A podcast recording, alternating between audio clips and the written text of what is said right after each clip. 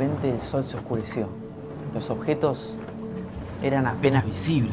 El viento decayó y el océano quedó en calma.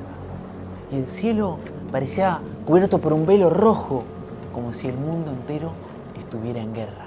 Quien primero advirtió la oscuridad fue Felipe desde su camarote, que salió corriendo hacia la cubierta, seguido del capitán. Todos estaban asombrados. ¿Qué era aquella oscuridad incomprensible? El capitán se agarraba la cabeza asustado, no tenía idea de lo que estaba pasando. Era un capitán muy experto, pero sin dudas nunca había visto algo semejante. ¡Allí! ¡Allí! gritaron varios marineros, señalando hacia un costado del barco. Algo estaba sucediendo, se escuchaba un ruido. Todos giraron la vista y comenzaron a ver que a poca distancia algo emergía desde las profundidades del mar. Se veía claramente las velas, las arboladuras y en poco tiempo todo un buque entero gigante, hasta con los cañones, emergió desde las profundidades del océano frente a ellos. Por Dios, por Dios, Santísima Virgen, he visto, he visto miles de cosas en el mar, pero nunca he visto nada semejante que un, que un barco emerja de las profundidades. Virgen Santísima, por favor, sácanos de esta. El capitán no podía más de miedo. Y, y los otros marineros también. Lo seguían, se persignaban. Señores, añadió el capitán, ofrezcan, ofrezcan, pidan, pidan a la Virgen que nos saque de este apuro. De repente, entre el tumulto de rezos y plegarias, se escuchó una voz. Todos giraron para ver al marinero Schriften.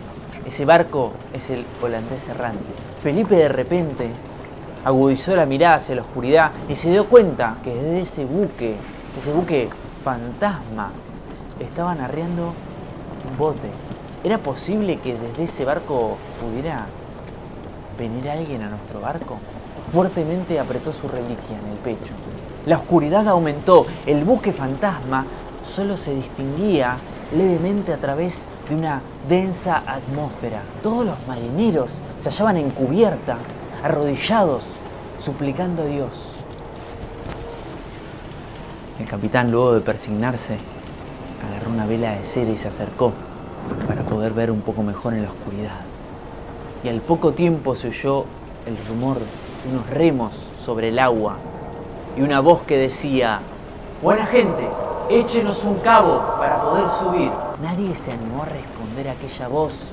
Solo Shiften alzó la voz bien fuerte y le dijo al capitán, si esa persona viene con intenciones de darnos cartas, nadie, repito, nadie debe recibirlas. De lo contrario, todos moriremos. Poco después, un hombre fue trepando por la banda hasta subir a la cubierta. Podrían haber tirado un cabo para ayudarme, aunque sea. ¿Dónde está el capitán acá? Quiero hablar con el capitán. Dijo aquel marinero. El capitán se acercó, temblaba de pies a cabeza. Aquí, aquí estoy yo. Yo soy el, el- capitán de este, de este barco. El hombre que se acercó parecía un marinero curtido por mil temporales. Vestía gorra y chaqueta de lona y llevaba algunas cartas en su mano. Antes de que el capitán pudiera hablar, Shiften lo detuvo. Se interpuso. ¿Qué desea usted? Lo curioso es que el marinero se lo quedó mirando a Shiften como si lo reconociera. ¿Acaso es usted piloto aquí, señor Shiften? Yo me lo hacía en el otro mundo hace ya bastante tiempo. Sacándole los ojos de encima a Schriften, miró fijamente al capitán, que seguía temblando. El caso es, capitán, que hemos tenido un tiempo muy malo, nos hemos retrasado y deseamos avisarle a nuestras familias, enviarle por lo menos unas cartas para que se queden tranquilos. Estas cartas que tengo aquí, eso solo es lo que busco. No puedo encargarme de su correspondencia, disculpe. ¿Cómo va a negar la camaradería que hay que tener entre marineros?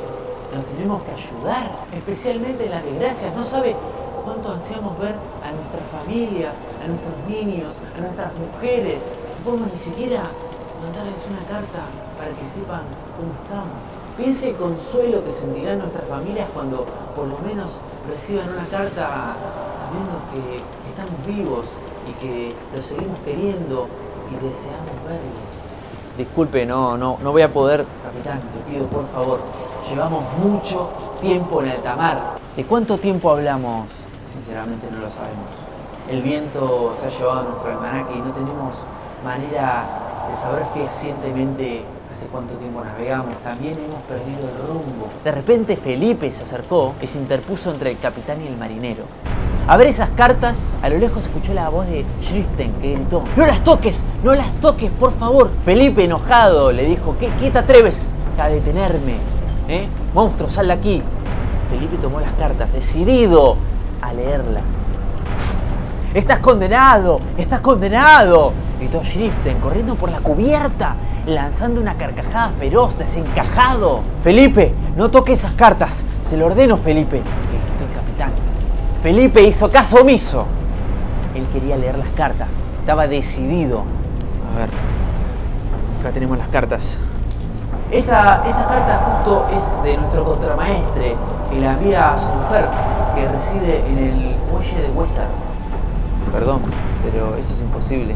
El muelle de Weser ya no existe más hace muchísimo tiempo. Ahora donde estaba el muelle se han construido grandes almacenes para recibir los cargamentos de los buques. Imposible, imposible, fíjense, ahí tiene que haber otra, que es del patrón de la lancha, dirigida para su padre, que vive en el mercado viejo. Sí, acá está, acá está. Pero, perdón, debo decirle que el mercado viejo ya no existe. Ahora han construido una iglesia allí, hace mucho tiempo. Fíjese que tiene que haber otra, otra para mi novia, que se llama Bro Katzer, que le, que le envío dinero para que se compre un brazalete. Disculpe de nuevo ser pájaro de mal agüero, pero ese era el nombre de una mujer muy anciana, soltera, que fue enterrada hace muchísimos años.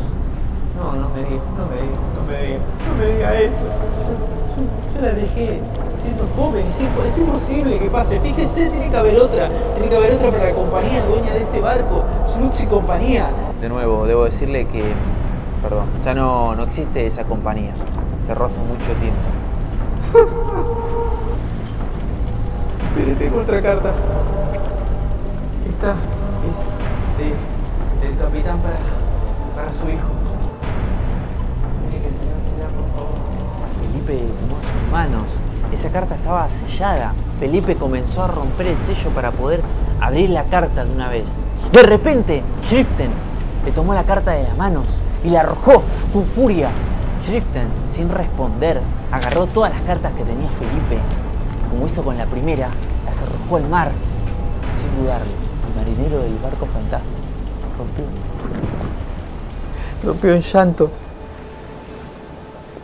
Hubo un silencio fatal en todo el barco, mientras el marinero del barco fantasma lloraba desconsoladamente.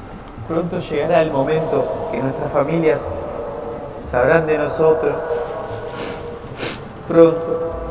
Y allí en la densa oscuridad se escucharon los remos golpear suavemente contra el agua, alejándose del barco. Cartas que nos llegan. Frederick Mareşal.